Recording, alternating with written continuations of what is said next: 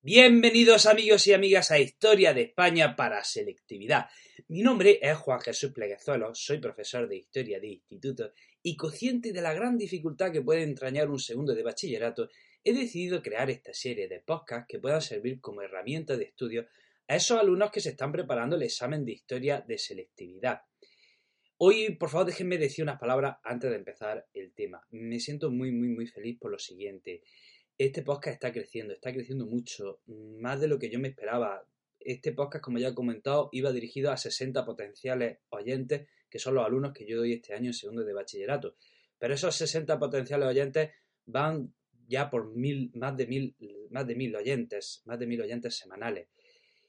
Y hace una semana me miré en el ranking de podcast de historia en iTunes y estaba el 120 y tanto, este programa me refiero.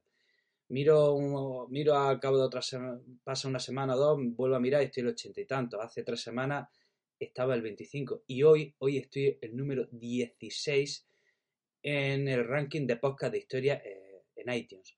Vamos, que si quieres con un poco más, me meto en el top 10 al lado de Nacho Ares, La Escóbula de la Bruja e Iker Jiménez. O sea, fliparía. O sea, como yo entré en el top 10 con este programa, voy a flipar en colores y yo me siento muy, muy, muy feliz por eso y le doy las gracias. Y quería comentar también otra cosa que me ha pasado relacionado con este programa. A mí a veces algún alumno o alumna me pregunta, profe, ¿tú cuánto ganas con esto? Y yo pues me río y con una sonrisa a la boca digo, y yo sonriendo siempre digo, mire, es que gano tanto dinero que, que me da vergüenza decirlo. Y resulta que esta semana he recibido un cheque con muchos ceros, un cheque muy especial, un cheque en forma de comentario en las notas del programa. En el tema, en la plataforma iVox, en el tema 2, en el tema 2, un, un oyente me hace este comentario.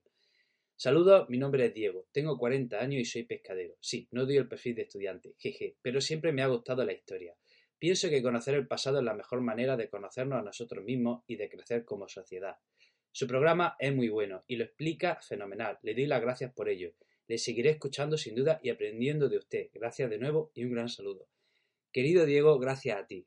Gracias a ti porque este comentario, porque con este comentario yo ya me considero pagado. Eh, gracias a, este feedback, gracias a saber que estoy ayudando a gente, a, que estoy ayudando a la gente, que hay gente que está aprendiendo conmigo, es lo que a mí me anima a seguir haciendo esta serie de podcast y es eh, el mejor pago que yo puedo, que yo puedo tener. Eh, este programa te lo digo a ti, ¿vale, Diego? Y a, Diego y a todas aquellas personas que no son estudiantes de historia de España, también les recuerdo que tengo otro programa de historia donde enseño historia de una forma más calmada, de una forma más pausada, que se llama Historia con el móvil. Dejo la dirección en las notas del programa. Y sin más dilación, nos metemos ya a explicar el tema, nos metemos en arena y empezamos a explicar un tema que se llama las desamortizaciones. Hmm, cosas buenas y cosas malas de este tema. Miren, cosas malas. Eh, a lo mejor, a lo mejor el tema no es muy atractivo, aunque yo intentaré hacerlo a menos. Cosas buenas de este tema, pues que es corto y que es sencillo de entender y que encima es un repaso de lo que ya hemos dado previamente. Ya verán, ya verán a qué me refiero.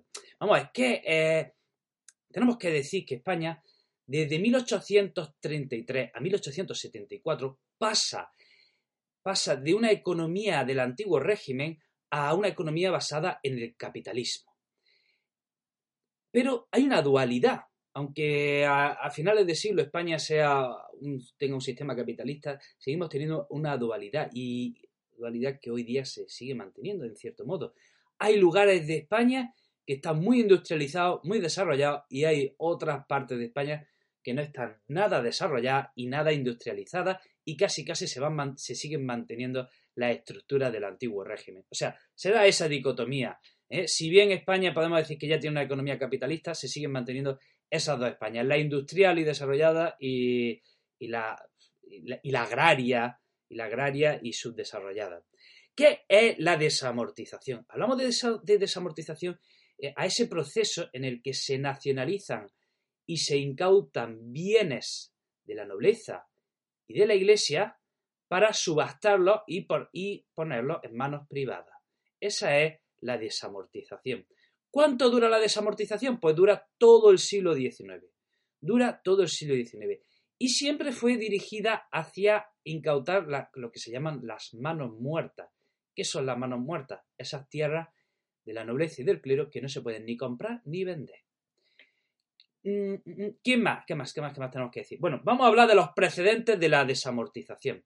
Miren, los primeros que empiezan a darse cuenta que no puede ser que haya tanta tierra en España, que no se puede ni comprar ni vender y que está era una tierra infrautilizada. Los primeros son los pensadores del siglo XVIII, los ilustrados, Olavide, Campomá, Campomanes, Jovellanos. Eh, estos son los primeros que dicen que las manos muertas pues, pues, que no pueden existir y que son una lacra para el país. El primero que de verdad pone coto a las manos muertas es Carlos III. ¿Qué sucedía? Que las manos muertas eh, no se podían ni comprar ni vender, pero, pero sí podían expandirse. Unas manos muertas sí podían aumentar su territorio. ¿Y, quién es quien empieza, el primero, el primero de todos que empieza a nacionalizar bienes de la Iglesia? Carlos IV. Eh, Carlos IV. Y a continuación de Carlos IV tenemos que decir que hay dos proyectos de desamortización que fracasan. A continuación de Carlos IV, y si has escuchado el programa anterior, deberías saberlo. ¿Cuáles son? Pues miren, Carlos IV, eh, perdón, eh, José Bonaparte, José Bonaparte introdujo en España lo que se llama el Estatuto de Bayona, y ahí ya había un proyecto de desamortización. En este caso se trataba de expropiar tierra de los revolucionarios o de los rebeldes o de aquellos que no aceptaban la autoridad francesa. Pero es que, paralelamente al proyecto de José Bonaparte, tenemos la Constitución de Cádiz, que también eh, proponía una desamortización. En ese caso, se trataba de expropiar e incautar tierra de los afrancesados. ¿eh? O sea, ambos proyectos se trataba de, ambos proyectos trataban de incautar tierras del enemigo. ¿Qué pasa a estos dos proyectos? Pues que fracasan, que ninguno de los dos se puede aplicar. José Bonaparte no fue aceptado por buena parte de la población española y la Constitución de Cádiz se la carga eh, Fernando VII en cuanto llega. Y bueno, vamos a hablar ya de las desamortizaciones de verdad, de la época liberal, de, la época de Isabel II. A, lo largo del reinado de Isabel II se establecen una serie de leyes que dan plena libertad a los propietarios de la tierra para que dispongan de la tierra como crean oportuno y del producto que dé esa tierra. Eh, se suprimen a partir de 1835 los mayorazgos. ¿Qué son los mayorazgos? Pues los mayorazgos eran también manos muertas. Los mayorazgos eran la tierra que le daba el primogénito de una familia noble. Bueno, pues se suprimen los mayorazgos. Se suprimen las propiedades eclesiásticas en manos muertas. También se suprimen ah, las formas de propiedad colectiva de los municipios. Ya saben que los municipios tenían tierras colectivas, bueno, pues también las suprimen. Y, eh, y bueno, también se cambia el estatuto de la propiedad agraria del clero. O sea, el mayor propietario en España también se le cambia el estatuto de propiedad agraria del clero. ¿Qué es lo que se hace? Pues el Estado suprime las órdenes religiosas a excepción de aquellas que se dedicasen a la enseñanza o cuidado de, los hospitales. Y el Estado también declara bienes nacionales las propiedades del clero secular, es decir, del clero de la iglesia, ¿vale? No solo del clero de los monasterios, sino del clero de la iglesia. ¿Quién es el gran desamortizador? ¿Quién es el primero que de verdad hace una desamortización en serio y, que empieza todo este proceso? Pues Mendizábal. Mendizábal es quien empieza la desamortización de verdad en, 1836. ¿Y por qué? ¿Por qué empiezan a, nacionalizar bienes de la Iglesia? Por lo siguiente, ¿qué estaba pasando? ¿Qué gran problema había en España en 1836? Vamos, ustedes deberían de saberlo. ¿En qué gran conflicto, qué gran conflicto había en España en 1836? 3, 2, 1. La guerra carlista. La guerra carlista. Resulta que España estaba manteniendo una guerra y las guerras son caras y costosas. Entonces Mendizábal se le ocurre empezar un proceso de desamortización para conseguir cash, para conseguir dinero en efectivo rápido. Problema, problema, pues que, en fin, pues como muchas cosas en España, que se hizo de forma chapucera. Primero, se incautó toda la tierra y se puso en subasta, pero se puso en subasta a la vez. Y cuando tú pones todos los lotes de tierra a, a la vez, los pones en venta a la vez, pues ¿qué pasa? Que el precio baja. Y segundo, se aceptó como pago títulos de deuda. O sea, una cosa absurda, ¿verdad? ¿Cómo puedes aceptar en pago un título de deuda? O aceptas dinero o no lo aceptas. Así que no se recaudó todo el dinero esperado.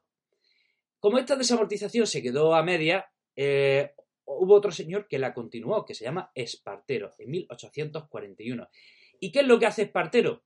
Si la desamortización de Mendizábal iba dirigida a las tierras de los monasterios, la de Espartero incluye también esas tierras del clero secular, es decir, de la iglesia, de las iglesias del pueblo. El objetivo de Espartero era sanear la hacienda, ¿vale? Y vamos a la tercera gran desamortización. ¿Quién es? ¿Quién es? Esto lo dijimos en el tema anterior. Madoz. Madoz. ¿Qué es lo que hace Madoz en esta desamortización? Incluye los bienes de los municipios. Ahora ya no solo las tierras del clero, ya no solo las tierras de la iglesia, ahora también eh, se quiere nacionalizar los bienes de los municipios. Y en este caso, bueno, pues de nuevo, el objetivo de Madoz no es financiar una guerra como la de Mendizábal, sino sanear la hacienda, eh, reducir la deuda y financiar obras públicas. Y, bueno, bueno, tenemos que decir que, con estas desamortizaciones los ayuntamientos se vieron seriamente perjudicados y se entró en un conflicto con la Iglesia. Bueno, vamos a hablar ahora de las consecuencias sociales y en las consecuencias sobre la estructura de la propiedad de la tierra. Bueno, pues consecuencias de la estructura de la propiedad, pues, pues, pues no hubo muchas, porque allá donde había latifundios, es decir, grandes extensiones de terreno, siguió habiéndolas, siguió habiéndolas. Donde hubo grandes latifundios, pues siguió habiéndolas después de la desamortización. Eh, o sea, las tierras cambiaron de manos, pero lo que es su estructura en ese sentido se mantuvo. ¿Dónde había grandes latifundios? En Andalucía y en Castilla-La Mancha. ¿Quiénes fueron los grandes beneficiados de esta desamortización? Sobre todo la burguesía, la alta burguesía. La alta burguesía. Y también el régimen liberal. ¿Por qué? Porque la alta burguesía, al verse beneficiada con esas grandes tierras, esos grandes lotes de tierra, apoyó el régimen liberal frente a quién? Frente a los carlistas. Hablemos de los perjudicados. Eh, ¿Quiénes son? Pues la iglesia, pues, que se vio sin un montón de tierras que tenía, los municipios y los campesinos pobres. Después de la desamortización aumentó el número de jornaleros de forma considerable. Y, como conclusión hay que decir una, cosa, se desaprovechó la oportunidad de crear una clase media de agricultores propietarios, que era muy, muy necesaria en España para que esta gente pagase impuestos y cuidase de su tierra. Bueno, pues se perdió esa oportunidad. Y bueno, tenemos que decir que la, tierra no se, no se repartió entre los campesinos y siguió habiendo una concentración de la propiedad en, eh, en la burguesía, en las manos de la aristocracia, en manos de la burguesía adinerada. Y esto es triste decirlo, pero tenemos que decir que los, aquellos propietarios no tenían mentalidad empresarial, no tenían mentalidad empresarial y por lo tanto no se esforzaron mucho en modernizar sus explotaciones. Resulta que había zonas en España que estaban muy industrializadas, ya se lo puede usted imaginar. Cataluña, País Vasco, parte de Andalucía, sobre todo Málaga, y al lado de estas zonas industriales, ahí sí se produjo una agricultura moderna, una agricultura eh, avanzada en la que se invertía en tecnología. Pero fuera de esos lugares, la agricultura seguía estando muy, muy atrasada. Seguía teniendo eh, prácticas arcaicas. Sin embargo, imagínense, si se pone de la noche a la mañana en cultivo un montón de tierra que antes no se cultivaba, la producción, ¿qué hace? ¿Se mantiene igual o aumenta? Aumenta. No porque las técnicas fuesen mejores, sino porque eh, pues hay más tierra que se está cultivando. Entonces, ¿qué sucede? Bueno, pues que tenemos que se empieza a perfilar un mapa de productos especializados en España. ¿Eh? En Jaén, pues eh, el olivo, en el Levante, cítrico, etcétera. Eh, como ya hemos dicho, en las zonas industriales sí se produce una agricultura moderna, se empieza a deforestar parte de la, superficie del monte para entrarla en cultivo y el Estado empieza a, aprobar medidas proteccionistas que protejan por los productos agrícolas de España. Por ejemplo, en el trigo, España empieza a ser autosuficiente de, toda la cantidad de trigo que producíamos. En la vid, resulta que em, hubo una plaga en Francia que se llama filoxera, que arrasó una parte de los cultivos de la vid en, Francia. Y esto benefició a los cultivos españoles, y de manera que hubo el cultivo de la vid tuvo un gran impulso. El olivar dobló su, producción en Andalucía, en el Levante se empezó, se empezó a, especializar en los cítricos, etc. Como conclusión, hay un acuerdo en que eh, la falta de industrialización en España fue lo que hizo que la agricultura no se modernizase. O sea, ambos procesos van unidos. Eh, la revolución industrial o proceso de industrialización con una agricultura moderna van de la mano. Y aquí, como no tuvimos industrialización, tampoco llegó a haber una agricultura moderna. Y además, pues también hay que decir que, los empresarios pues, tenían una escasa mentalidad empresarial. Y eso fue lo que atrasó también eh, la producción agrícola. Amigo y amiga, hasta aquí el programa de hoy. Espero que te sirva para sacar mejor nota en selectividad. Espero que te haya ayudado. Creo que es un tema simple. Te recuerdo, te recuerdo que tengo otros proyectos dedicados a la educación, como Historia, historia con el móvil, que ese programa a lo mejor te puede resultar más llevadero. Te deseo lo mejor, te mando un fuerte abrazo y te espero en el próximo programa.